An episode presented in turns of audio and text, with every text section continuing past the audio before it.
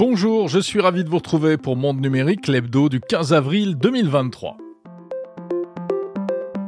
Cette semaine, OVH, le spécialiste français du cloud, propose de racheter le moteur de recherche Quant pour former un géant français du numérique. On va en parler avec Lisa de Bernard dans l'actu. ChatGPT est-il légal? Plusieurs actions en justice contre le chatbot américain. On va interroger le député Éric Botorel qui s'attaque à ChatGPT et l'avocat spécialisé Marc Mossé. Mais où était donc passé Dailymotion, la plateforme française de vidéo en ligne? Elle revient avec des outils hyper high-tech au service des entreprises. Enfin, on parlera réseau télécom, des réseaux qui se virtualisent. Une mutation technologique en profondeur qu'on évoquera avec Orange, partenaire de cet épisode. Bienvenue dans Monde Numérique, l'hebdo numéro 85. Monde Numérique, Jérôme Colombin. Monde numérique, c'est chaque samedi 40 minutes de news et d'interviews consacrées au meilleur de la tech. Et si vous en voulez davantage, eh bien vous pouvez vous abonner au deuxième podcast Monde numérique, l'hebdo version longue, un podcast premium, alors sur Apple Podcast uniquement, avec les interviews en intégralité dès le samedi matin. Sinon, il faut attendre la semaine suivante pour écouter les interviews dans des épisodes séparés. Abonnez-vous à Monde Numérique sur la plateforme de votre choix. Retrouvez également tous les épisodes sur YouTube et sur le site mondenumérique.info ainsi que sur la web radio de Monde Numérique. L'actu de la semaine. Et l'actu de la semaine, bien sûr, c'est avec Lisa de Bernard. Bonjour Lisa. Bonjour Jérôme. On se retrouve chaque semaine dans Monde Numérique. Tu nous ouvres les yeux sur les news qu'il ne fallait pas rater. Alors on va commencer par la tech à la française. On déplore souvent l'absence euh, de géants français du numérique avec euh, les problèmes que ça pose en termes de, souveraineté. Hein. Eh bien, annonce intéressante cette semaine du patron de la société OVH, leader français du cloud. Le fondateur, Octave Klaba, et son frère se disent prêts à racheter le moteur de recherche français Quant pour tenter de créer un poids lourd du numérique tricolore. Et oui, ce sont des négociations exclusives qui sont en cours entre les fers Claba et les actionnaires de Quant pour l'acquisition du moteur de recherche lancé en 2013 et longtemps soutenu par l'État français, notamment à travers la Caisse des dépôts, qui en est l'un des actionnaires. Acquisition dont le montant n'a pas encore été dévoilé, alors même que les espoirs qu'elle porte le sont. Au bout du tunnel administratif, la création d'une plateforme souveraine baptisée Symphonium qui serait détenue à 75% par les entrepreneurs franco-polonais et à 25% par la Caisse des dépôts. Alors deux acteurs français du numérique euh, qui se rejoignent ou qui se rejoindraient, et ce serait pour faire quoi, Lisa? Eh bien le but, ça serait de réunir tout un tas de services numériques européens basés sur le cloud, avec pour objectif de se positionner en tant que sérieux rival des géants américains comme Google ou Microsoft. Et pour ce faire, eh bien OVH a déjà acquis en 2021 Shadow pour 5 millions d'euros, une plateforme de cloud gaming qui a subi euh, un changement de direction, devenue à la fois loueuse de puissants PC dans le cloud à destination des entreprises et un espace de stockage en ligne, une manière d'exploiter tout son potentiel qui aura été mis à mal durant plusieurs années et elle devrait donc atteindre son apogée dans peu de temps puisqu'elle devrait être le premier élément à intégrer la, la structure Symphonium compte sera une brique supplémentaire pour construire cette plateforme souveraine qui devrait accueillir d'autres services à moyen terme. Et concernant Shadow, à signaler justement que j'avais rencontré son dirigeant il y a quelques temps. Si ça vous intéresse, interview à retrouver sur le fil de monde numérique. Les véhicules Tesla, on le sait, sont bourrés de caméras à l'extérieur, mais aussi à l'intérieur. En principe, c'est pour l'assistance à la conduite et la sécurité. Sauf qu'on vient de l'apprendre, eh bien, des employés de Tesla ont eu accès aux vidéos prises par ces caméras et ils se seraient même bien amusés avec. Les clients, euh, eux, n'apprécient pas et l'un d'eux a même porté plainte pour atteinte à la vie privée. Et oui, c'est une affaire on ne peut plus embarrassante pour Tesla puisque cette plainte fait suite à la diffusion en interne d'images qui ont été captées donc par les caméras embarquées des véhicules Certains employés les faisaient circuler entre eux pour la blague. Il est même euh, question de création de même des images qui auraient dû euh, être initialement utilisées afin d'améliorer les performances des véhicules, notamment en matière d'assistance à la conduite, ce qui de toute évidence n'est pas le cas puisque les images diffusées étaient plutôt celles d'accidents, d'agressions sur la route ou plus gênant encore des images euh, d'enfants ou celles d'un homme s'approchant complètement nu d'un véhicule Tesla, des images extrêmement intimes qui ont pu être enregistrées par les caméras intérieures et extérieures des Tesla, alors même que ces dernières étaient à l'arrêt et garées dans des lieux comme par exemple l'allée d'une propriété ou d'un garage, qui bien entendu constituent des lieux de vie privée. Pour l'anecdote, hein, même Elon Musk n'a pas été épargné par ces pratiques puisque des images de son garage sont également enregistrées dans le fichier. Première faute majeure donc pour le constructeur automobile, mais ce n'est pas tout. En plus de l'aspect humiliant et dérangeant de cette affaire, la plainte déposée indique qu'il est aussi possible de déterminer l'emplacement où les vidéos ont été enregistrées, ce qui signifie que contrairement à ce qu'affirmait Tesla, la protection de l'identité des propriétaires n'est pas assurée. Alors je crois qu'a priori. Tesla a mis fin à ces pratiques, mais en tout cas ça a existé. Hein. Comment cette histoire est-elle remontée à la surface au point que la justice euh, soit aujourd'hui saisie? Eh bien tout se remue-ménage par d'un seul homme, Henri Yeh, heureux propriétaire enfin jusqu'ici euh, d'une Tesla Y. C'est ce Californien qui a déposé une plainte en nom collectif dans l'espoir de lancer une dynamique de recours collectif. Et si celui-ci se formait, il pourrait concerner euh, toutes les personnes ayant acquis ou loué une Tesla au cours des quatre dernières années. Toujours en matière de vie privée, on est nombreux à avoir déjà utilisé euh, ces ports USB mis à disposition dans des lieux publics pour recharger son téléphone portable. C'est bien pratique, sauf que, eh bien, attention, attention au juice hacking. Et c'est le FBI américain qui met en garde contre cette pratique. De quoi s'agit-il? Et oui, alors, et comme son nom l'indique, eh bien, le juice hacking consiste à introduire des logiciels malveillants dans les smartphones et tablettes euh, lors de leur recharge et plus spécifiquement, comme tu le disais, lors de la recharge sur des bandes publiques, comme on peut en trouver dans les gares, les aéroports, les centres commerciaux et dans d'autres lieux. Et c'est effectivement le FBI de Denver, tout spécifiquement, qui a appelé les utilisateurs à la prudence dans un tweet publié récemment, rappelant que des logiciels installés directement sur les stations de charge USB permettent d'accéder aux appareils électroniques durant leur charge, de sorte que les mots de passe et données personnelles peuvent être extraits, puis revendus en ligne sur des sites pirates comme Genesis Market dont on parlait la semaine dernière. Eh oui. Alors, il faut pas être parano, mais euh, c'est vrai qu'il faut quand même être euh, prudent. Il y a des ports USB aussi, même dans les arrêts de bus hein, aujourd'hui. Alors, cela dit, si le FBI euh, tire la sonnette d'alarme, il donne aussi des conseils pour éviter ce, type de situation et de se faire juice hacker. Hein. Mm-hmm. Et ce sont des conseils assez simples d'application puisqu'il propose tout simplement de passer par des solutions de recharge classiques avec par exemple une prise murale et son propre matériel ou bien une batterie externe. Ce qui, vous me direz, va un peu à l'encontre euh, du principe de ces bornes, supposées servir en cas d'urgence aux personnes qui n'ont justement pas leur chargeur. Alors en réalité, hein, plutôt que des solutions, le FBI appelle à la prévoyance qui serait finalement le seul moyen de se prémunir des cybercriminels. Pour les plus téméraires, en revanche, qui, continueront à se pluguer sur ces, sur bornes de recharge, on rappelle que lorsque son smartphone ou sa tablette, sa tablette affiche euh, lors du branchement le message Faire confiance à cet appareil, le mieux est encore de réfréner ses réflexes et d'en refuser l'accès, puis de se déconnecter immédiatement. Idem en cas de message indiquant que l'accessoire n'est pas pris en charge, tout en sachant qu'il est possible que ces messages ne s'affichent jamais si le matériel utilisé est assez performant.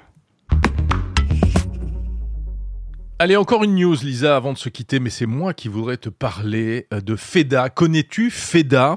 Ah, pas du tout, ça me dit rien là comme ça, mais je suis pas hyper forte au niveau des noms, donc peut-être que je ne fais pas le lien. Tiens-toi bien, c'est peut-être une concurrente. Feda est jeune, euh, euh, jeune femme, blonde, arabophone, mais elle n'existe pas. C'est une intelligence artificielle, une IA journaliste qui présente les news. أول مذيعة في الكويت تعمل بالذكاء الاصطناعي في مؤسسة كويت نيوز الإعلامية. ما هي نوعية الأخبار التي تفضلونها؟ Alors Feda, eh bien, euh, c'est le média koweïtien Koweït News qui l'a créé. Elle a été présentée sur Twitter il y a quelques jours. C'est donc une présentatrice virtuelle. L'objectif, c'est qu'elle puisse prochainement présenter des bulletins d'actualité réguliers sur le compte Twitter euh, de Koweït News. Alors pour l'instant, il faut bien le dire, ça ressemble surtout un peu à un coup de buzz, mais le sujet est quand même intéressant parce qu'il pose la question eh, du remplacement éventuel euh, des journalistes par des intelligences artificielles, ou en tout cas certaines activités journalistiques, comme, la, présentation euh, des, des, petits flashs d'infos. Euh, on voit ça arriver gros comme une maison depuis l'avènement de ChatGPT. Maintenant, on ne sait pas exactement comment ça fonctionne. La présentatrice FEDA, c'est bien un avatar en image de synthèse, mais on n'en sait pas plus. Qu'est-ce qu'il y a derrière? Est-ce que le texte a été réellement produit par une IA ou bien par des humains À partir de quelles sources Comment les nouvelles sont-elles sélectionnées, ordonnées, etc. Parce que tout ça, c'est ce qui fait, je ne te l'apprendrai pas Lisa, la spécificité du travail journalistique. Et en plus, ce n'est pas tout à fait nouveau ce concept. On rappelle qu'en 2018, euh, une chaîne de télévision chinoise, Xinhua News, avait lancé elle aussi un présentateur virtuel qui était plutôt euh, assez réussi. Et même les plus anciens se souviennent peut-être de Anna Nova en l'an 2000. En 2000, une présentatrice virtuelle créée par une société britannique qui présentait des infos sur le web, mais c'est pareil, il y avait des humains qui étaient cachés derrière. Voilà, donc les présentateurs seront peut-être un jour euh, assistés par des avatars, mais pour l'instant j'ai encore besoin de toi Lisa. Et je te dis donc à la semaine prochaine. L'innovation de la semaine. L'innovation de la semaine, vous ne serez pas surpris de l'apprendre, c'est encore une intelligence artificielle. Vous avez aimé ChatGPT, et bien voici AutoGPT. Comme son nom l'indique ou le laisse entendre, il s'agit d'une sorte de GPT autonome. Alors, en fait, c'est un truc qui a été inventé par un développeur écossais de jeux vidéo, publié sur la plateforme GitHub, hein, sur laquelle tous les développeurs informatiques publient leurs projets, et AutoGPT, qui se présente donc comme une IA autonome, est censé augmenter la puissance de ChatGPT pour aller encore plus loin. Par exemple, vous lui demandez Fais-moi un projet de start-up sur un thème à la mode avec un financement de 100 euros au départ. À partir de là, AutoGPT va générer ses propres prompts, c'est-à-dire ses propres requêtes pour ChatGPT afin de développer chaque étape du projet, tout cela de façon totalement autonome. Il va aller chercher sur Internet des thèmes à la mode et commencer à créer le projet de start-up. En gros, AutoGPT accélère le processus, supprime les étapes intermédiaires pour réaliser un projet complexe. C'est un peu l'équivalent d'une dictée vocale par rapport à un simple correcteur orthographique, on va dire, hein, par exemple dans un traitement de texte. Ce qui est plus que ChatGPT, c'est la possibilité d'aller rechercher des informations ici et là sur le web. Cependant, reste à savoir jusqu'où on peut faire confiance à ce type d'outil pour la collecte d'informations. Le projet final sera-t-il vraiment fiable? En gros, est-ce que vraiment je vais devenir milliardaire en lançant ma startup avec 100 euros et en faisant confiance à AutoGPT? Ce sont donc les questions qui se posent à ce stade. En tout cas, ça illustre une fois de plus eh bien, la vitesse à laquelle ces outils progressent actuellement. Euh, on l'a déjà dit, quasiment toutes les semaines, il y a de nouvelles IA et de nouveaux outils autour de l'intelligence artificielle. Ça montre aussi la perspective vertigineuse du potentiel de ces IA. Si vous voulez essayer AutoGPT, il faut un petit peu mettre les mains dans le cambouis, il faut aller sur GitHub, je vous mets le lien en description de cet épisode. Et puis, cela dit, il existe déjà une version améliorée en version web pour laquelle je vous mets également le lien en description.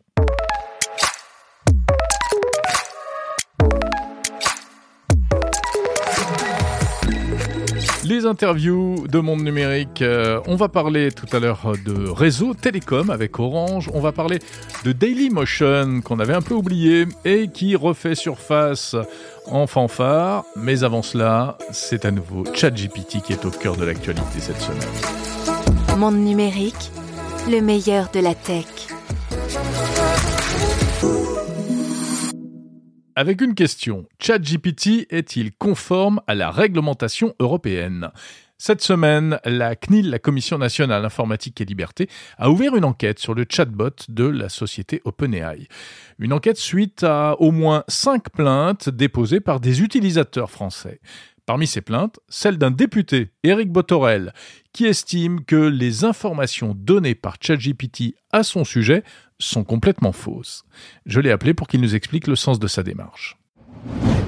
Bonjour Éric Botorel. Bonjour Jean Colombo. Vous êtes député Renaissance des Côtes d'Armor, très en prise avec les questions liées au numérique. Pourquoi avez-vous euh, déposé plainte auprès de la CNIL contre ChatGPT? Alors la raison, c'est euh, la diffusion d'informations erronées à, mon propos. J'ai pas eu de comportement euh, narcissique en me précipitant sur l'outil pour vérifier que j'étais bien euh, référencé ce qu'on disait de moi, mais il se trouve que je prenais un café avec Cédric Villeni la semaine dernière, pas très loin de l'Assemblée nationale, et il évoquait la façon dont lui-même avait détecté qu'il y avait certaines informations ou informations à son égard qui étaient assez fausses. Et le temps a passé, mais cette semaine, j'ai, je veux dire, j'étais pris de curiosité et j'ai moi-même fait le test. Et donc, euh, j'ai pu me rendre compte que les biographies étaient euh, assez exécrables. Alors, ce qui tranche avec euh, la promesse et en même temps l'engouement qu'a suscité le produit, avec de véritables qualités par ailleurs. Et, et, donc, il y a un sujet. J'ai publié sur les réseaux sociaux qu'il y avait sujet et j'ai vu là lentement se construire, enfin, quand je dis lentement, à l'échelle de Twitter, une forme de jurisprudence née de, de toutes celles et tous ceux qui ont des spécialités ou des expertises dans le domaine. Écoutez, moi je suis législateur, j'étais avec la présidente de l'ACNIL hier matin, je dit que peut-être la meilleure façon de clarifier le débat et d'éclairer le débat, c'était encore de saisir la CNIL sous l'angle euh, de l'article, euh, mais il n'est pas exclusif finalement, euh, du 5, du paragraphe 5 de, du RGPD, pour poser la question à la CNIL, de savoir la manière dont elle apprécie les choses en tant qu'autorité indépendante. Et, et, il lui reviendra effectivement de dire, d'abord, peut-être de qualifier ChatGPT comme étant un outil de traitement de données ou pas. il y a parfois des débats autour de ce sujet. Nous, on écrit le droit, on écrit les principes, on confie à des autorités euh, indépendantes le soin euh, de leur euh, application et la conformité de ceux qui prétendent délivrer des services aux Français et aux Européens, parce que c'est un cadre européen. Et donc, je m'en remettrai à la CNIL pour qu'elle tranche. Et je, je serai très à l'aise avec sa décision. Euh, oui, parce que est-ce que c'est pas un peu normal finalement qu'un robot se trompe? On n'arrête pas de dire qu'il hallucine, on explique comment il marche, euh, euh, c'est de la probabilité, c'est pas un moteur de recherche, les informations sont pas publiées telles quelles de manière publique. Est-ce que c'est vraiment grave? Alors, grave, je ne sais pas si c'est si grave. Les questions se poseront peut-être après.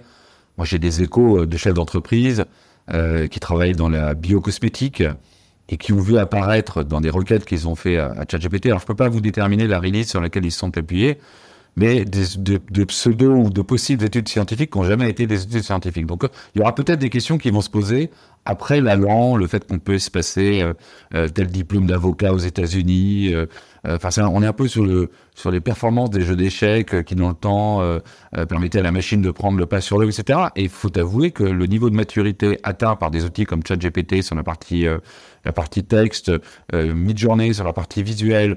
Euh, bref, on est sorti définitivement, il me semble, de l'hiver euh, de, de, de l'IA, puisqu'on est assez loin des algorithmes de base euh, et de la transition qui était faite où il y avait parfois de la confusion parce qu'une simple requête ou un simple algorithme pouvait être qualifié d'IA. Donc là, on a des outils qui sont beaucoup plus aboutis. Est-ce que c'est grave qu'ils se trompent?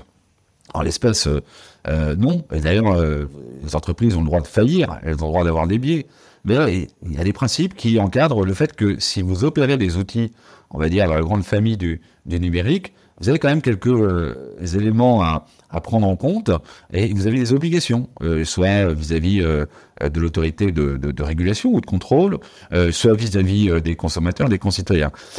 C'est typique des, des, sujets qui sont les nôtres à l'Assemblée nationale sur le numérique, c'est voilà que surgit dans les paysages, et vous l'avez dit vous-même, un outil qui n'est pas tout à fait un moteur de recherche, mais il pourrait l'être. Et par extension, il, il, devient dans ses mutations et ses formes et ses dernières euh, releases plus qu'un un simple mm-hmm. outil de conversation ou d'échange euh, ou de recherche d'informations. Euh, un, truc un peu hybride. On a passé 10 ou 15 ans à essayer de qualifier des plateformes. Est-ce qu'elles sont des hébergeurs, des, des propulseurs de contenu, des éditeurs, etc. Et c'est, j'ai dire, la longue histoire de l'écriture du droit euh, euh, liée au numérique qui ressurgit de nouveau sur est-ce que finalement un droit constant on est encore en capacité avec cet outil-là de le rentrer dans une case qui nous fait, euh, comment dire, correspondre aux standards qu'on a nous-mêmes définis et qui l'oblige par ailleurs à un certain nombre d'obligations. Parce que si c'est le cas, alors oui, euh, c'est grave, enfin c'est grave au sens où c'est une, infraction euh, aux dispositions euh, du, RGPD puisque il ne peut pas méconnaître qu'il est nécessaire que des informations soient justes, qu'on fournisse des efforts pour qu'elles le soient, ou qu'on retire des informations qui sont réputées erronées. Je synthétise à peu près le paragraphe 5 du RGPD. Alors, votre action vient s'ajouter à d'autres plaintes ici en France, plus à des actions à peu près similaires dans d'autres pays comme l'Italie, le Canada, etc. Est-ce que ça veut dire que l'étau se resserre d'une certaine manière autour de ChatGPT? Est-ce qu'on pourrait voir arriver une proposition de loi de régulation de ChatGPT? Alors je pense qu'il faut... Euh, d'abord, je pense qu'au niveau numérique, le bon échelon pertinent, c'est l'Europe. On peut pas vouloir faire le digital single market, promettre à nos entreprises qui s'épanouissent en France et qui voudraient grandir euh, euh, à côté de nos, de nos frontières, enfin bref, offrir un marché de 600 millions d'utilisateurs européens dans un cadre harmonieux euh, fiscal et des régulations numériques pour éviter les effets euh, euh, précédents qui consistaient à imaginer qu'une start-up pouvait pousser en France mais devait croître aux États-Unis ou ailleurs sur des marchés qui étaient qui étaient effectivement des marchés de volume. Donc moi je pense que l'urgence n'est pas de faire une proposition de loi chat GPT. Et ça peut sembler curieux de la part d'un parlementaire dans le métier où le mandat est de faire et de faire du droit. Il y a des réflexions qui sont engagées au niveau européen, je, je fais confiance. Euh, c'est plus un crash test euh, de l'appréciation de l'état de notre droit, justement, pour éventuellement faire l'économie de la production de droit. Spontanément, on se dit, il y a un sujet, il y a un problème, faisons une loi. Moi, je mmh. dis, il y a un sujet, il y a peut-être un problème, ben, regardons si le droit peut euh, permettre de, régler le sujet. Vous voyez, c'est plutôt un autre angle. Mmh. Merci beaucoup, Éric Botorel, député des Côtes d'Armor, spécialiste des questions liées au numérique. Alors, ces nouvelles IA sont-elles compatibles ou non avec notre droit français et européen? Pour aller plus loin, c'est la question que j'ai posée à un spécialiste. Bonjour Marc Mossé. Bonjour. Vous êtes avocat au cabinet Auguste Debouzy, spécialisé dans les euh, affaires liées au numérique. Alors ces fameuses IA génératives, euh, ChatGPT en tête, euh, elles posent visiblement des problèmes juridiques. Pensez-vous, comme le député Botorel, que le droit français et européen peut y faire face? Bah, D'abord, je, dirais une chose en écho à ce que vous venez euh, d'indiquer, c'est que ChatGPT et ses IA génératives, elles, manifestent avant tout une démocratisation de l'accès à ces outils, une massification de l'accès à ces outils. Et les mmh. questions juridiques qui se posent, euh, finalement, elles se posent aussi avec une intensité telle qu'elles sont parties de cette démocratisation. Un certain nombre de ces questions, en réalité, elles existaient déjà.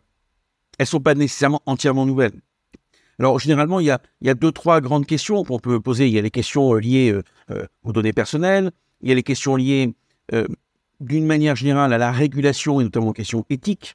il y a aussi les questions liées à la propriété intellectuelle. Alors que penser de ces actions qui ont l'air de se multiplier hein, contre ChatGPT et les IA génératives dans différents pays? De façon assez utile, je pense. Il y a un dialogue qui est engagé désormais entre notamment ChatGPT et OpenAI et euh, certaines autorités de régulation pour essayer de cadrer euh, les, conditions dans lesquelles on peut utiliser ces, ces, outils de façon à satisfaire les droits et libertés des citoyens. Hmm. On l'a vu avec le cas italien, on, le voit effectivement dans d'autres pays, avec un phénomène intéressant, c'est que euh, l'Europe vient euh, au sein de l'EDPB, qui est un organisme européen euh, créé au titre du RGPD, une task force pour essayer d'appréhender ce phénomène.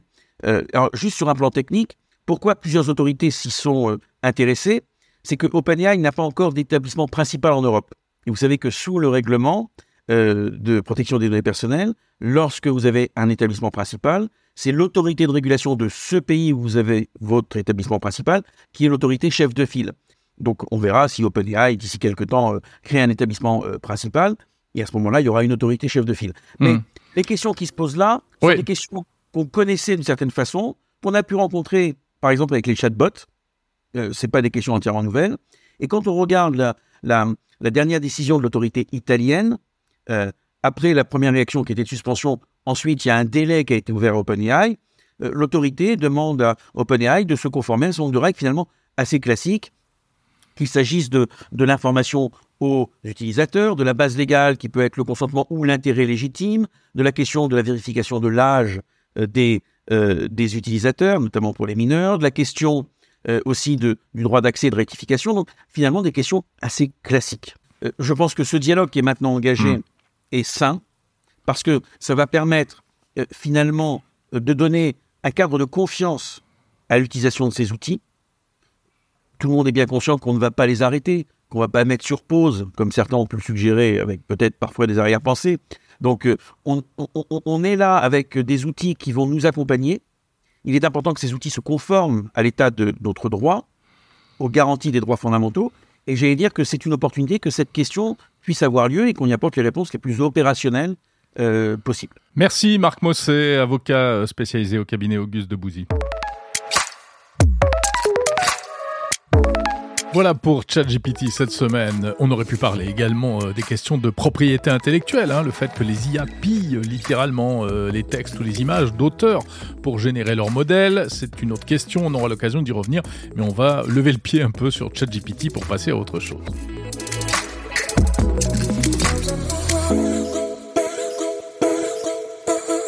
Il y a dix ans, c'était l'un des poids lourds français de la vidéo en ligne, très utilisé par le grand public. Aujourd'hui, elle s'adresse en priorité aux professionnels. La plateforme Dailymotion revient sur le devant de la scène. Bonjour Hamza Kourimat. Bonjour Jérôme. Vous êtes directeur marketing de Dailymotion Advertising. Dailymotion, pionnier de, de la vidéo en ligne, hein, créé en 2005, en même temps que YouTube. Euh, Dailymotion, c'est français racheté par Orange en 2013, racheté par Vivendi en 2015, 2017. Et puis, euh, bah, Dailymotion s'est fait euh, clairement euh, distancer par YouTube en France, mais Dailymotion s'est repositionné sur ce qu'on appelle le, B2B, hein, donc le service aux, entreprises. Aujourd'hui, quelle est votre activité et quel est votre modèle économique? Alors, vous le dites, Dailymotion, c'est une société qui a été créée en 2005, qui a pris un virage fondamental après le, le, rachat de Vivendi en 2015. Euh, qui s'est concentré en fait sur deux principales choses. La première, ça a été euh, de euh, nettoyer la plateforme et de remettre dans la plateforme un contenu de qualité. Aujourd'hui, Dailymotion se positionne comme étant la plateforme de streaming vidéo éditorialisée, mmh. essentiellement grâce aux contenus qui sont disponibles dans Dailymotion et qui sont ceux des plus gros médias en France. D'accord, c'est-à-dire que vous n'êtes plus tellement une plateforme ouverte à tous, vous êtes euh, euh, le fournisseur d'outils vidéo pour les entreprises qui veulent diffuser de la vidéo, et notamment les médias. Alors tout à fait, on a deux activités aujourd'hui euh, sur, le, sur le B2B. ce qu'on appelle d'abord le, le, player vidéo qui est utilisé par les sites médias. Mmh. Ce player vidéo utilisé par ces sites afin qu'ils puissent créer de la vidéo, l'héberger, mmh. et aussi monétiser le contenu euh, vidéo en fait sur leur site internet. Et voilà, l'exemple dans l'équipe par exemple, Eurosport, euh, Bein Sport, euh, CNews, Le Monde, Combini, tous ces sites-là en fait utilisent le, la technologie player de Dailymotion, comme je l'ai dit, afin de créer du contenu vidéo, de l'héberger et de le monétiser grâce à Dailymotion Advertising.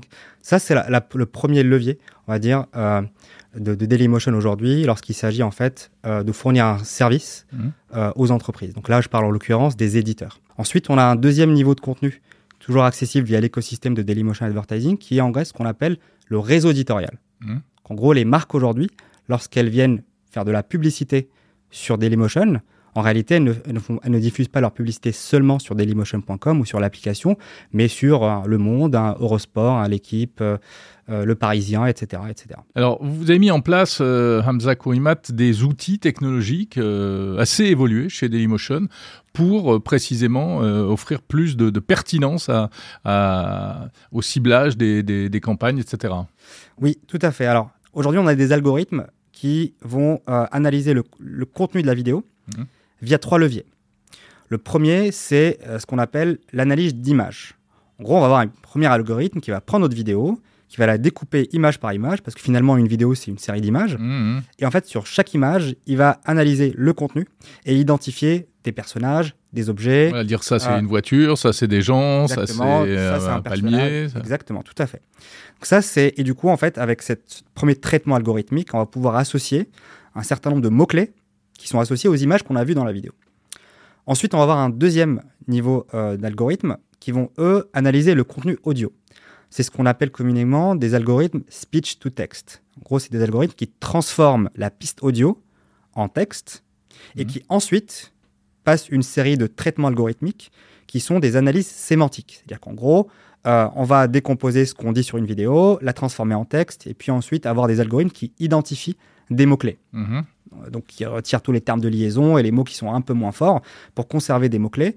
Et ces mots-clés-là sont associés du coup in fine à la vidéo. Et enfin, on va avoir un troisième niveau d'analyse qui est finalement le même que celui que je viens de dire euh, en dernier, c'est-à-dire l'analyse sémantique, qui consiste à analyser ce qu'on appelle les métadonnées. Donc c'est essentiellement le, titre, par exemple, d'une vidéo, sa description. Euh, donc c'est du texte qu'on analyse via des algorithmes sémantiques. Et en fait, lorsqu'on regroupe l'apprentissage qu'on fait des trois algorithmes, on, a en, sortie euh, un certain nombre de thématiques qui peuvent être très granulaires, comme très génériques. Mhm. Par exemple, une vidéo qui parle de foot, mais on peut savoir aussi que cette vidéo, elle parle euh, de, Messi, par exemple, ou du PSG, ou bien du nouveau ballon qui a euh, été sorti pour Adidas pour jouer la finale de Coupe du Monde, par exemple. Donc en fait, on a à la fois des informations granulaires et génériques associées à chaque vidéo. Et en fait, cette technologie donc sous forme d'algorithme auto-apprenant, ce qu'on appelle du machine learning. C'est une technologie propriétaire de Dailymotion et c'est en fait un traitement algorithmique qui est fait pour l'ensemble des vidéos de Dailymotion. Ça signifie quoi? Ça signifie que nous, en fait, derrière côté Dailymotion Advertising, on va avoir, on sait qu'un internaute euh, a consommé, on connaît les vidéos qui sont consommées par un internaute. Mmh. Et ensuite, on est en capacité de dire que cet internaute, il s'intéresse à tel et tel et tel sujet.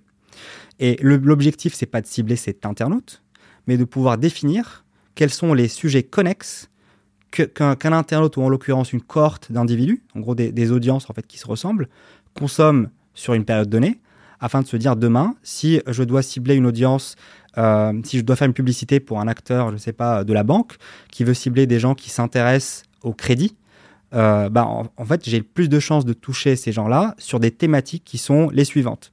Achat d'une maison, achat d'une voiture, euh, comparatif crédit, etc. etc. Et ces, ces thématiques-là, euh, regroupées ensemble, euh, forment ce qu'on appelle le ciblage contextuel. Alors ça, c'est pour les professionnels. Pour le grand public, est-ce que Dailymotion va s'intéresser à nouveau au grand public? Alors, aujourd'hui, Dailymotion est une plateforme qui est utilisée par le grand public. Lorsque euh, Ouais, les, les internautes C'est très marginal et minoritaire, non? Si, quand même. Euh, Dailymotion.com, c'est à peu près euh, 15 millions d'internautes euh, par mois, euh, des chiffres des médiamétries. Des- de, de- de- gens qui regardent, Donc, mais qui pas, regardent de, des- pas de gens qui produisent des Bien sûr, oui. Mhm. Donc, en fait, aujourd'hui, Dailymotion est déjà utilisé par un grand public. On dit des youtubeurs, on dit pas des Dailymotionneurs. Tout à fait, tout à fait. Alors, et ça, c'est une question importante parce que c'est un positionnement qu'on a pris de manière très ferme il y a quelques années. Euh, encore une fois, de, euh, de nettoyer la plateforme du contenu UGC. Mhm. Ou en tout cas, euh, pas supprimer la, la vidéo de monsieur et madame, tout le monde qui ont, qui ont une vidéo souvenir avec leur chat sur dailymotion.com, c'est pas du tout le but, mais Oui, ne pas la ça, monétiser. voilà, pas la monétiser. En revanche, en revanche, on- on- dans, dans les prochaines semaines et dans les prochains mois, on va refondre en fait le, le positionnement B2C de Dailymotion pour pouvoir ouvrir la plateforme à, à un certain niveau de créateurs.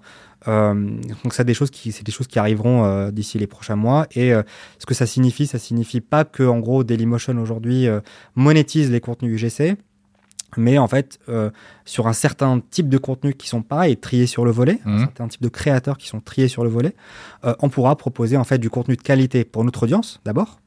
Euh, et on le fait pour une raison principale c'est que aujourd'hui les gens ils ne consomment pas que du contenu éditorial ils consomment essentiellement euh, Bien sûr. vous, vous- vous l'avez cité tout à l'heure, en fait, les, les plateformes sociales, du contenu euh, euh, type TikTok, etc. En fait, donc, on a besoin de réinjecter, on va dire, sur dailymotion.com un nouveau type de contenu. Et c'est essentiel si on veut conserver en fait notre croissance en termes d'audience sur le marché français. Bien sûr. Et si on veut aussi attirer une, une cible peut-être un peu différente Mhm. que celle qui consomme des vidéos Dailymotion aujourd'hui. Donc on recommencera à parler de Dailymotion dans le grand public, Tout à fait. plus seulement dans le monde des affaires. Tout à fait. Merci beaucoup Hamza Kourimat, directeur marketing de Dailymotion Advertising. Merci Jérôme.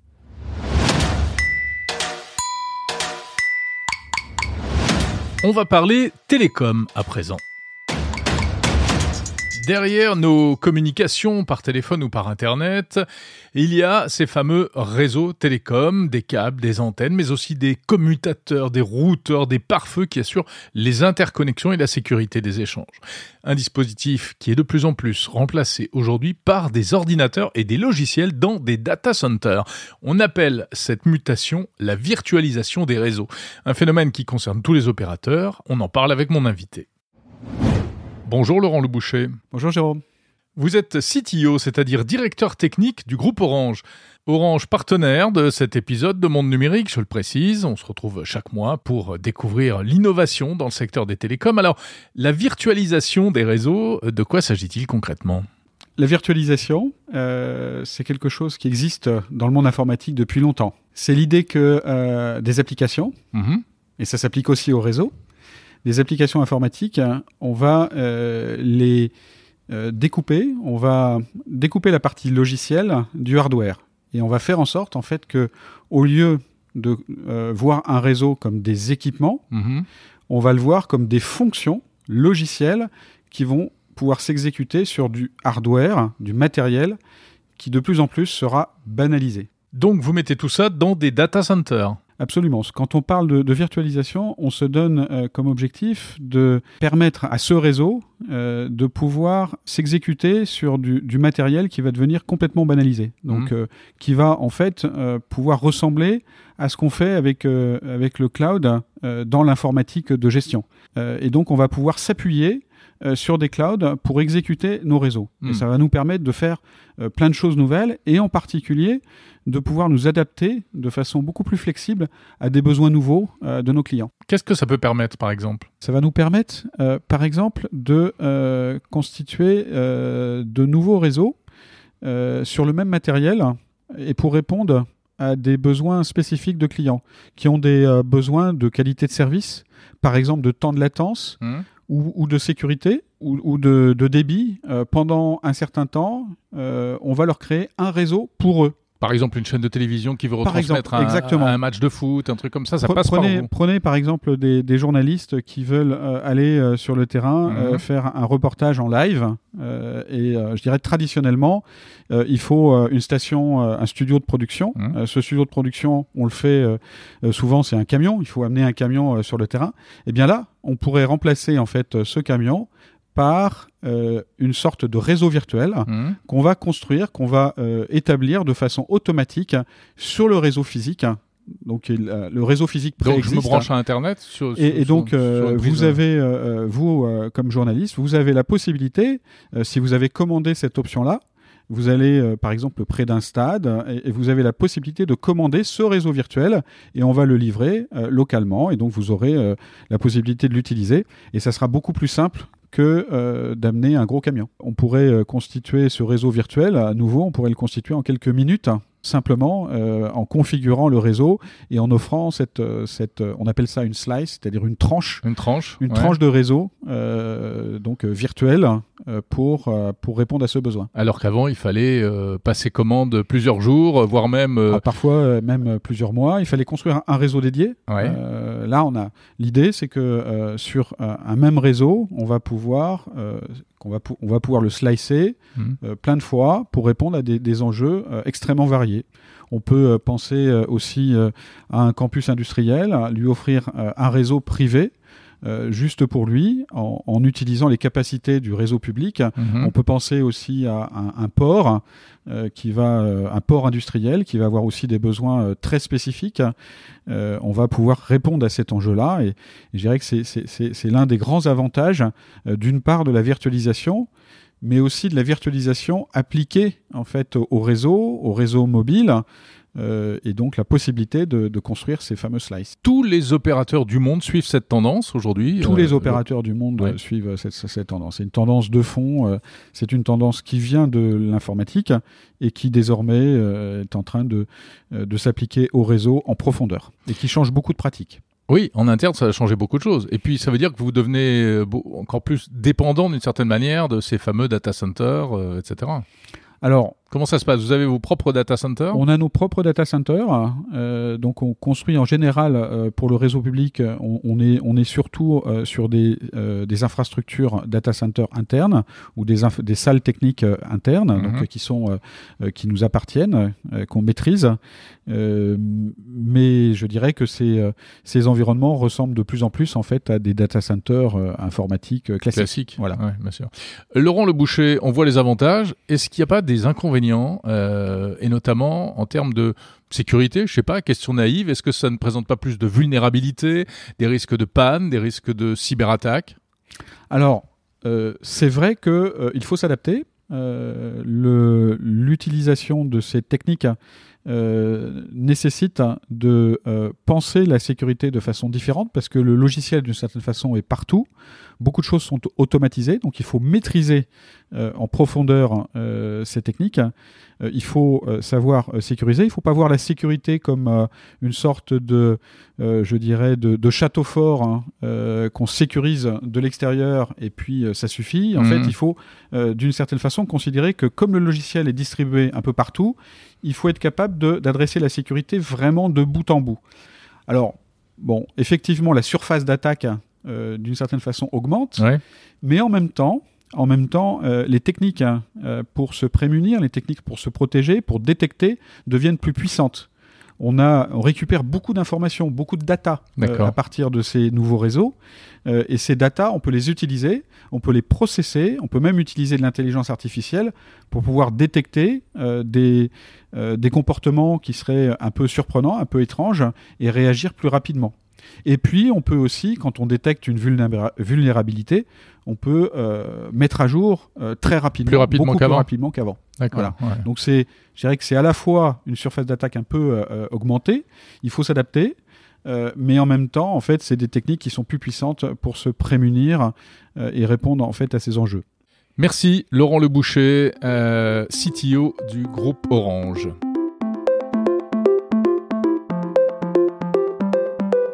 Merci d'avoir écouté ce 85e épisode de Monde Numérique l'Hebdo.